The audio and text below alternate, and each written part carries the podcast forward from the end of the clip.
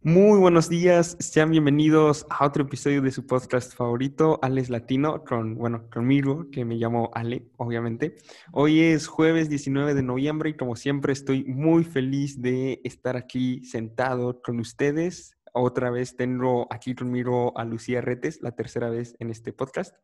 No saludes con la mano, no te pueden ver, es un podcast. Saluda con la voz. Disculpa, iba a decir que la tercera es la vencida, entonces aquí. Qué amable, muchas gracias por, por la fe que le tienes a, a, mí y a este podcast. Hoy, ¿de qué nos vienes a hablar? Eh, ¿qué, Hoy día vengo a hablar de un tema que, que no, he, no, he, tocado antes, la verdad. No sé si habrán oído hablar de, de, Perú. Es un país que está en Sudamérica. Sí, hemos escuchado ¿Sí? del Machu Picchu y que comen cuyos. No, hay más. O sea, Sí, pero también hay llamas, ¿sabes? Ah, yeah. no, bueno, este, mal corte comercial. Pero, este, no, vamos a hablar de, de, política que ha pasado en Perú esta última semana, que ha sido de locos. O sea, si es que no te enterabas de qué estaba pasando aquí, prácticamente podías decir que no te importa mucho la situación internacional en Latinoamérica, porque creo que ha sido una época de caos que en pocos días levantó no simplemente protestas, no simplemente cambios de presidente, deja tú eso, pero llamamos la atención hasta de la ONU, Derechos Humanos y Amnistía Internacional, o sea, fue una locura. Ya ahí iremos viendo un poquito más qué pasó, el porqué de todo esto y... Sí, es que no, no, es, no es para menos, o sea, dos presidentes de titados, renunciados en las últimas dos semanas y ahora pues ya el tercero eh, Sagasti. Pero bueno, vamos por el comienzo. La última vez que hablamos apenas habían quitado a Martín Vizcarra y, habíamos visto a un pequeñito Manuel Merino feliz de estar llegando a la presidencia. ¿Qué, ¿Qué pasó para que Manuel Merino en tan solo cinco días haya terminado su bonito sueño de ser presidente? Wow, no es que está, está difícil porque en el anterior podcast yo dije que no, él no quería perseguir sus aspiraciones políticas y la verdad que lo vi con muy buenos ojos. Y pasaron segundos para, para quitarme esta venda de enamorada de los ojos. Una pensando en la tranquilidad y salen con la realidad, que así es la política al fin y al cabo, ¿verdad?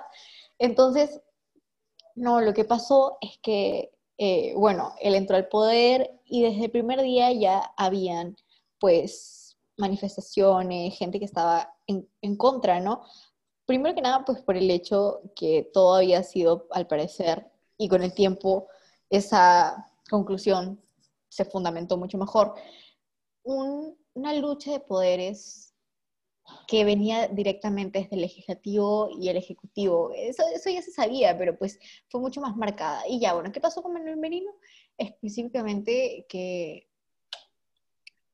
autorizó, abusó de su poder. Lo disfrutó dos segundos y, y abusó totalmente de él porque pasó leyes de Congreso. ¿Cómo, ¿Cómo abusó del poder? No, bueno, abusó principalmente en tres aspectos. A ver, la parte de contrataciones, licitaciones, en la parte de las leyes que en poco tiempo se autorizaron. Y por último, la violencia policial que fue respaldada en su momento. Wow, o sea, en, en, en, cinco días de verdad que se puso los pantalones y empezó a trabajar un chorro, porque hizo un montón de cosas en cinco días, ¿no? bueno, Sí, claro, cuando uno tiene ganas de hacer algo, lo hace, pero... Aunque sea malo. No, es que aquí también se saltearon varias líneas. Es que uno, uno se pone a pensar, ¿cómo es que un presidente del Congreso llega a ser presidente a la par del Ejecutivo? Es decir, ¿dónde quedó la independencia de poderes? Y es por esto que las leyes ya salían, pero como pan caliente del horno, porque no había una independencia, no había contrapesos y ya lo que se quería hacer se hacía nada más. Como por ejemplo me comentas de las leyes que, que pasaron, ¿Qué, ¿Qué, qué, leyes eran estas? Sí, se buscaba pasar, ay, te caes de espalda, en verdad. ¿Están bien sentados? Espero que sí estén bien sentados, por favor, porque vengo con dos noticias. Primero fue la parte de educación. Querían pasar una ley por la cual se autorizaba que las personas que culminan estudios superiores este año no tuvieran que escribir una tesis, porque, pues como ellos dicen, implica mucha logística y con ende, pues gastos, vaya. Además, reducir los estudios superiores de cinco años, como aquí es tradición en Perú, a cuatro, inclusive la carrera de medicina. Porque ya sabes, en Estados Unidos es igual, como dijo una congresista aquí. No es algo que yo piense, obviamente no, porque pues sé que hay pre-med school y después eh, los otros años que faltan. Pero eso es lo que se, se, ofreció y se estaba a punto de aceptar. No, no solamente eso, pero hay estas universidades que creo que lo conocen en México como patito, que... sí, patito. Sí, wow, un término muy formal, ya lo sé. Sí, excelente. Pero muy atinado, pero querían volverles a dar, o sea, como respaldo por parte de la SUNEDU, que es esta, esta institución en Perú que se encarga a dar el visto bueno a las universidades. Y hay muchas que cerraron el año pasado o hace dos años, me parece, porque se hizo una revisión ardua de es que si cumplían los requisitos para decir, ok, esta persona ha culminado estudios realmente, no simplemente porque este, se abrió una universidad en la esquina, que era prácticamente lo que se hacía ya casi, casi. Y esas, universidades eran patitos que no pasaban ese examen. Sí, sí, no, o sea, no pasaban y por eso es que les quitaban las licitaciones, porque las que han estado mucho tiempo o inclusive las que estaban bien estructuradas siguieron trabajando como de costumbre. Entonces, en gran parte para ahorrar dinero iban a terminar generando pues profesionistas bastante chafas, bastante malos. Sí, eh, realmente no, no era así o sea, es que aquí hay que hacer un análisis, pero con vista, eh, una vista muy complicada, distinta a la que uno tiene el día a día. Obviamente, sí, los profesionales iban a salir, pues, menos preparados, pero el punto bueno es que van a haber más universidades que, pues, usualmente son personas con las que uno tiene, pues, no simplemente la universidad, sino posibles negocios que se podían aprovechar para cualquier evento del Ejecutivo, y lo cual se sustentó también en que el primer ministro en su momento, Antelo, Antelo Flores, eh, que bueno, hasta hace cinco días, se instaló hace seis, jaja, pero él eh, era abogado y eh, su, uno de los casos que él tuvo que tratar con su buffet de abogados fue sobre una de estas universidades y ya se hizo qué raro que se haya hecho primer ministro y haya buscado aprobar justamente una ley con alguien que él había defendido antes. Obviamente, quizá hay, que no tenga relación. Hay un importante conflicto de intereses ahí, entonces. Sí, o sea, súper obvio, súper obvio ahí. Y, y está, está bastante complicado por ese lado. Y ese es por el lado de la educación. Y después está el, el ámbito ambiental, en el cual está un poquito más hay que agarrarlo con pinzas. ¿Qué pasó? Querían aprobar una ley por la cual se podía hacer minería ilegal en zonas que eran anteriormente protegidas. Para analizar esto, no simplemente podemos ver, ah, ok, se podía hacer minería, sino también que hace unos meses Perú fue uno de los países que le dijo no a la ratificación del acuerdo de Escazú, el cual es un acuerdo internacional por el cual los países declaran eh, en qué estás gastando cada uno de tus fondos eh, en el ámbito ambiental. Y más que nada, no, es como para transparencia, ese es el enfoque que le dio Perú, pero principalmente los países lo ven para saber que sí se está teniendo un impacto real en el, en el ámbito ambiental y no simplemente se está quedando en, ay, sí, me gustan los osos polares y, estoy haciendo algo. Este, este acuerdo lo rechazó Martín Vizcarra. Bueno, no es solamente gobierno de una persona, pero se podría decir que fue durante su mandato, sí. Y, ahora llega Manuel Merino a empeorar la situación ambiental en Perú. Bueno, a intentar empeorar la situación ambiental. Sí, pero, pero ya, o sea, era no tener, no tener pelos en la cara. O sea, realmente era ya aventarse todo descaradamente. Porque uno no puede, sé que aquí no es para opiniones, ¿verdad? Pero... No, si es para opiniones, opina. Uno no puede lanzarse así, o sea, mínimo, mínimo tener manejo político como para para no hacer las cosas tan obvias, ¿no? No puedes ser presidente y decir de que, ok, quiero hacer las cosas mal, vamos a hacerlas mal, ¿sabes? O sea, no, no tuvo, o sea, literalmente... O sea, si vas a hacer cosas malas, por lo menos hazlas eh, bien. con cuidado. Si vas a hacer las cosas mal, por lo menos hazlas bien. Aquí un consejo, un mal consejo, nunca lo explique, por favor, pero ahí está. Y, bueno, pues hacer las cosas de una manera tan bruta fue lo que provocó que la gente se enojara con él y salieran a protestar como locos, ¿no? No solo eso, es que eso súmale, eh, también se dio una licitación. Eh, el, primer día que el ministro de Transportes que este, fue puesto, eh, el ministro del gabinete de Manuel Merino, estoy hablando, le concedió una licitación de la parte de transportes y comunicaciones que había estado peleada por más de 10 años a un familiar de uno de los dueños de la empresa telefónica. La empresa telefónica tiene un montón de deudas, tiene años de años de deudas con eh, la SUNAT, que es la institución en Perú quien recoge las deudas. Entonces, era como, o sea, no, no, tenía, no era una empresa que podía comprar otra, porque, ni participar en proyectos públicos, porque pues literalmente estaba en deuda con el Estado. Y, o sea, algo de 10 años. Algo, dinero porque algo de 10 años él lo resolvió en un día y además dándoselo a alguien que no lo merecía. Y qué raro, porque en un día no creo que puedas hacer toda la evaluación que alguien no ha hecho en 10 años. Pero bueno, uno no sabe qué es lo que pasa en la política, ¿verdad? Qué cosas raras pasan. Eso, eso es lo que pienso yo. Y, y bueno, las protestas Empezaron por ahí, empezaron por la democracia y terminaron en que el día jueves fue un punto determinante. Acuérdate, jueves.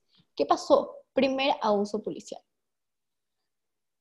Aquí, sin palabras. Por favor, solo pensemos qué es lo que pasa cuando te enteras que está habiendo abuso policial y te enteras por tu teléfono. Tú, perteneciente a la generación Z, dices, esto no me parece, ¿verdad?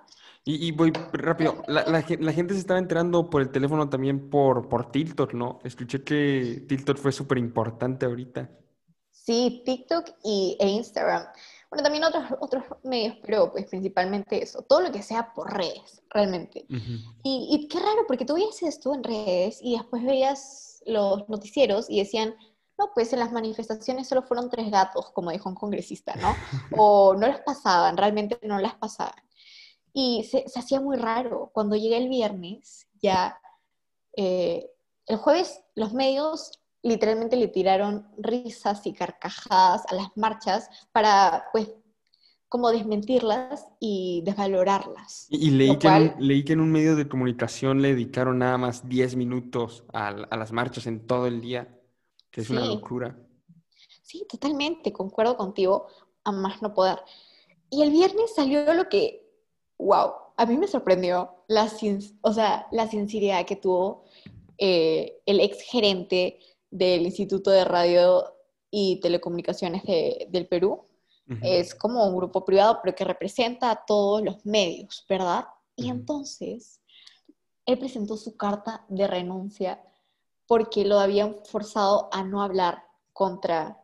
bueno, el no, gobierno. No, dijo, sí, no habían dicho eso literalmente, pero dijeron que era una censura a la libertad de prensa, lo cual no simplemente, o sea, ya, ya viéndolo bien, no es simplemente algo así como no publiques esto de las manifestaciones, sino que es quitarle un derecho humano.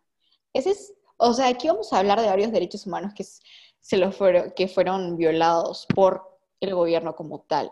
Y sí, presentó su carta de denuncia, de renuncia, fue autorizada, pero no quedó ahí, sino que se hizo viral en las redes. Y por eso es que la gente se dio cuenta, y los medios también, porque ya están totalmente expuestos, que no podían, o sea, que, los, que obviamente lo que escucha todas las personas mayores, o sea, realmente, por ejemplo, los baby boomers y pues los de generación tradicional, como son conocidos, es que son que la radio y la televisión y obviamente no van a tener la información completa, ni siquiera una imagen clara, si es que no, no saben, o sea, si es que los medios están manipulando todo a su gusto y disposición, ¿verdad? Entonces, ahí eso, eso me causó bastante controversia porque por ejemplo, personas que yo conozco mayores mm, comentaban que las manifestaciones eran organizadas por grupos políticos de izquierda y no por personas libres. De hecho, es lo mismo que dijo el primer ministro. Eh,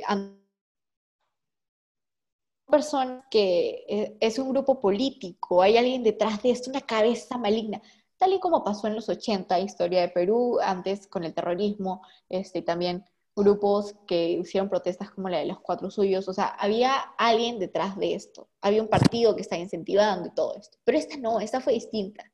Tú como persona podías salir y la mayor parte de protestantes eran jóvenes, como tú y yo, claramente. Entonces, no había ninguna cabeza maligna, nada más. Lo único que había detrás era una cámara de un celular cualquiera que estaba grabando todo lo que pasaba y mientras más tú grababas, más realidad veías de primera mano de alguien que capaz era tu amigo, tu conocido o simplemente un influencer. Y uno se animaba a salir por eso. Ya siendo cronológica la historia. O sea, otra pues serie de protestas hechas completamente a partir de Internet. Que, o sea, nada más como una breve pausa, esto empezó con la primavera árabe, con, con el tipo en Egipto, si es recuerdo bien, que se quemaba vivo y fue viralizado en redes. Eh, y es, o sea, 10 años después seguimos viendo eh, protestas tremendas que siguen empezando a partir de redes sociales. Es increíble. Sí, no, de hecho es, es increíble porque justo hace poco se conmemoró un año de, de la primavera, como muchos le llaman, ¿no? Primavera chilena. Entonces, había muchas personas que estaban comparando Perú con Chile, ¿no? Y aquí está, aquí está gracioso porque muchas personas decían, bueno, Perú, Chile, lo mismo, estamos pasando por lo mismo, claramente no, pero pues eso es lo que se dice. Necesitamos la misma solución. Aquí viene todo esto? Las protestas que eh, no tenían o sea, no tenían, no es que pedían una cosa, porque como cada quien salía a protestar por su cuenta, yo podía pedir por eh, la salud o yo podía pedir por la democracia y tú pedías por eh, simplemente por Vizcarra y así sucesivamente, ¿no? Cada quien iba pidiendo lo que le gustaba ese día, o no, no tanto así, pero como que no había, hay tantas personas que opinan distinto y tantas personas estaban saliendo a protestar que no, era imposible decir que la gente quería una u otra cosa. Pero esta lista, añádele tú una nueva constitución. Y bueno, fuera que fuera solo una persona, pero fue un pedido muy sonado. De hecho, hasta la fecha suena. O sea, como intentando imitar a Chile. Sí, pero no, no, somos igual y, realmente no, no, hay punto de comparación como tal. Y, bueno, simplemente llegó el sábado para seguir con, con esta línea y pasaron los abusos policiales en donde fallecieron, fallecieron Inti y Brian, dos jóvenes que asistieron a la marcha, uno de ellos que estuvo en la primera línea, que fue la Cruz Roja, bueno, Cruz Roja autodenominada porque eran personas que buscaban ayudar a apagar las, los gases lacrimógenos, los cuales estaban siendo usados desde el día jueves para, para, porque bueno, los policías dijeron, wow, me va a hacer mucho daño un par de jóvenes gritando, mejor les tiro gases lacrimógenos para que no me hagan nada, aunque yo tenga todo un escudo y pues sea un policía con entrenamiento, vaya.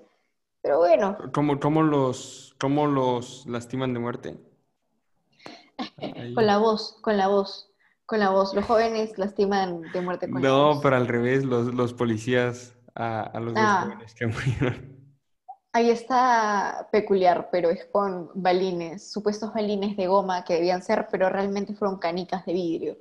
Y las, ajá, y no solamente eso, sino que obviamente los tiraron desde una distancia muy corta, porque no, o sea, no simplemente fueron las dos muertes que están registradas oficialmente, pero hay más de 100, 100 heridos, y algunas fuentes dicen que hay como alrededor de 300 y algo heridos e incluyendo un chico que ha quedado cuadrapléjico. Sí, o sea.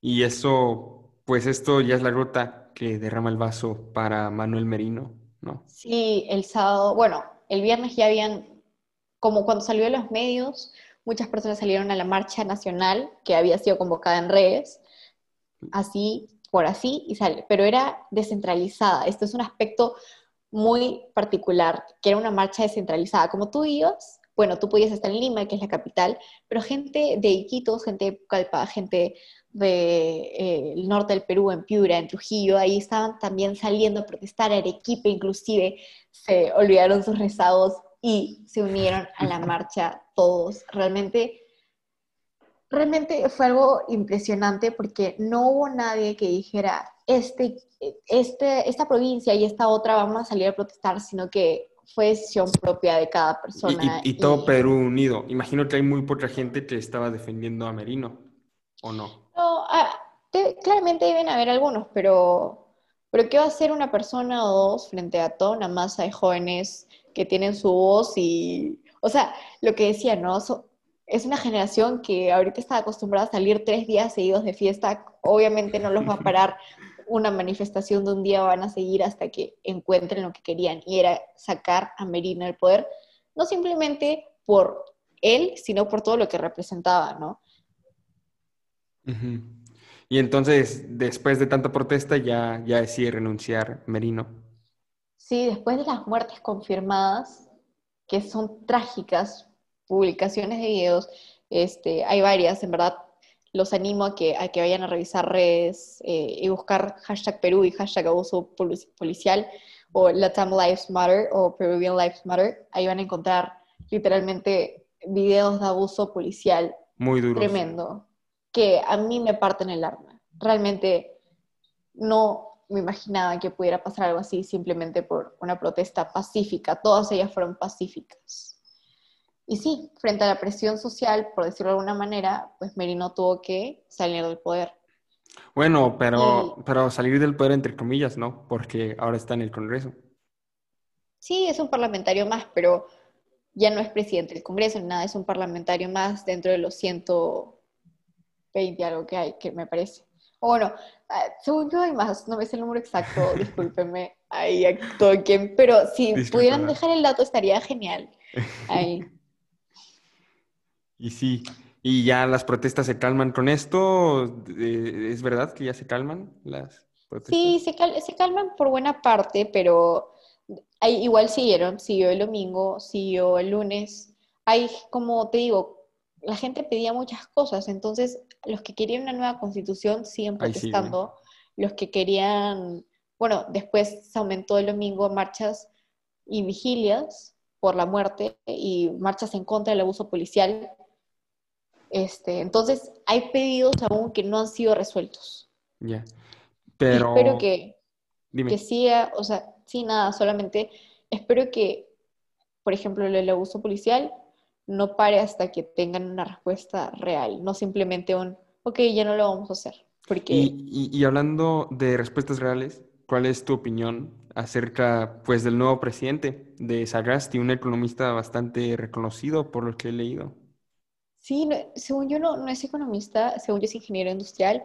Eh, sí, no, no te preocupes, pero, pero sí, según yo, opiniones. Mm, me parece una persona capacitada, no, no sé si para el puesto, no sé cuál es el currículum que yo esperaría de un presidente.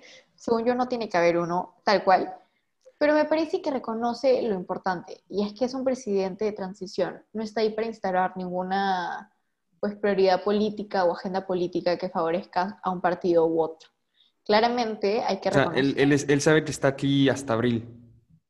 Sí, sí, parece, hasta el momento, parece que eso es lo que tiene en mente. Y, y espero que sea así y que, y que pues se llegue a, a, un concuerdo, ¿no? En su agenda presidencial, justo como decían muchos, muchos comentadores del tema, ¿no? En su agenda presidencial no es que tenga un montón de temas, sino de tener como cinco o seis, entre ellos una reforma policial que puede quedar propuesta para el próximo mandato, porque no hay tiempo de hacerla.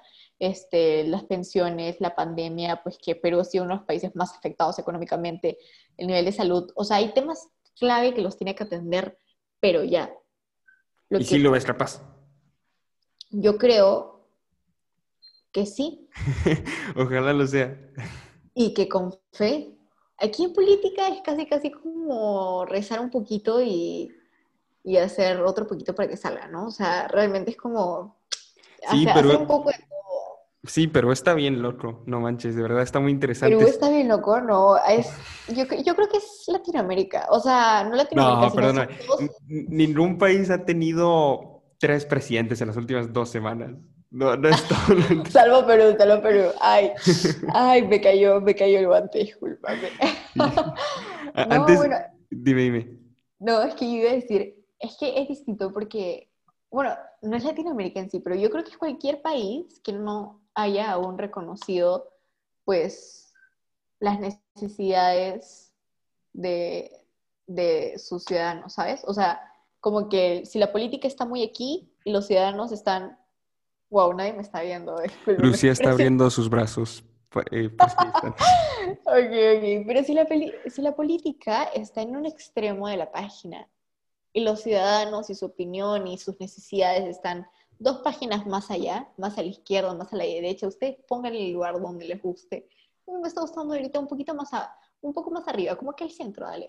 Entonces, si no están ubicados en la misma página, obviamente va a haber un tipo de respuesta. Y si reprimes esa respuesta, los resultados van a ser fatales, fatales.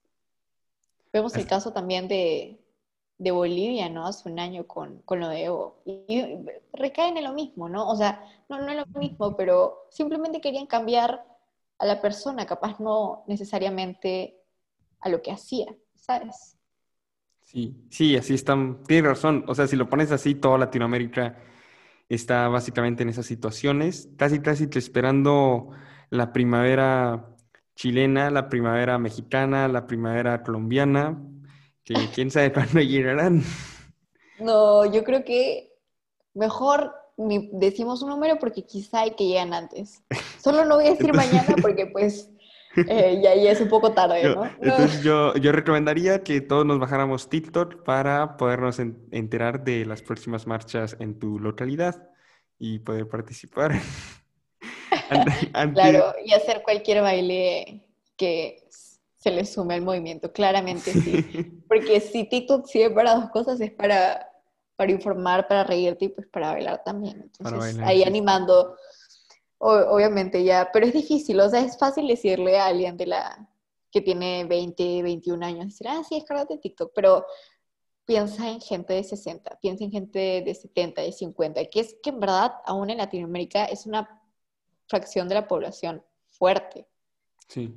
O sea, no, no los podemos dejar de que, ay, no, los dejamos de lado, sino ellos son los que ahorita están, uno siempre, pero en, en la mayoría de los casos, en grandes ca- cargos públicos y tiene esta parte de factor de experiencia y algo típico de las generaciones arriba es que ya, ya he pasado por todo esto, ¿cómo me vas a venir tú a cambiarme toda la historia que yo ya he conocido? Tú tienes cinco años acá o dos Sí. años acá o recién conoces, ¿sabes? Sí, por ejemplo, en Perú, yo en Chile, perdón, la, la gente de generaciones más viejas a estar súper aterrada de protestas, este, a estar súper aterrada de partidos de derecha extremos, recordando Pinochet, y son muchas historias así en toda Latinoamérica, ¿no? Sí, totalmente. O sea, bueno, aunque Chile, yo siento que ya las aguas están un poco más calmadas. Piñera ha logrado, creo, modificar algunas cosas, por ejemplo, pues ceder, ceder mucho, ¿no? En la parte de la Constitución, en- No, no me quiero meter muy a fondo porque él lo igual sé que, bien. sé que es un caso. Sí, yo siento que en términos generales, desde una perspectiva internacional, no tan inmersa en el chileno, pero, pero sí, lo Sí, supo es que, es manejar que- es que de fue súper loco. Hace, hace un año yo estaba seguro de que Piñera no iba a sobrevivir las protestas, pero ahí sigue. Sí, sí, yo igual. Yo le estaba poniendo el crucifijo así mucho antes que lo que yo le puse el crucifijo a Vizcarra, o sea, imagínate. Sí, bueno, pero no más rápido que Merino, que ya nos desviamos a Chile, pero hay que volver a Perú. Y bueno, pues ya para terminar, a ver, la semana pasada habías dicho como recomendación que los peruanos tenían que meterse más en la política, participar más activamente, no solo en momentos de crisis. Eh, ¿tienes algo nuevo que agregar o, o lo dejas así?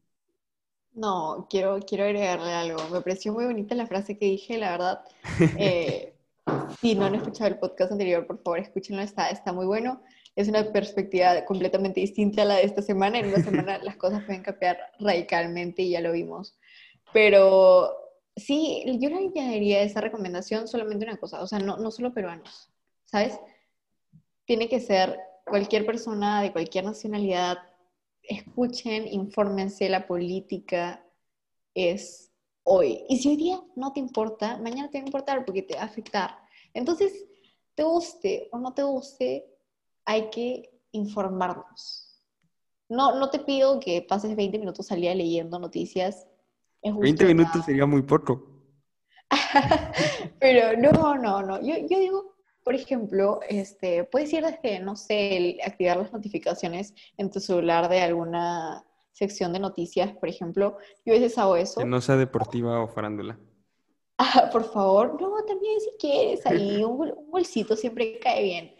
Pero también, pues, ir un poquito más allá, ¿sabes? Este, ser consciente que vives en sociedad ti y capaz las pensiones hoy día no te importen, pero mañana van a ser tus pensiones y ahí sí, ¿quién va a estar ahí hablando por ti cuando tengas 80 años y 30 soles a la semana que no te alcanza ni, digo al mes, que no te alcanza ni para comer una semana, ¿sabes? esa está muy buena. Eso que acabas de decir, está, no, no lo había pensado así. Está muy interesante.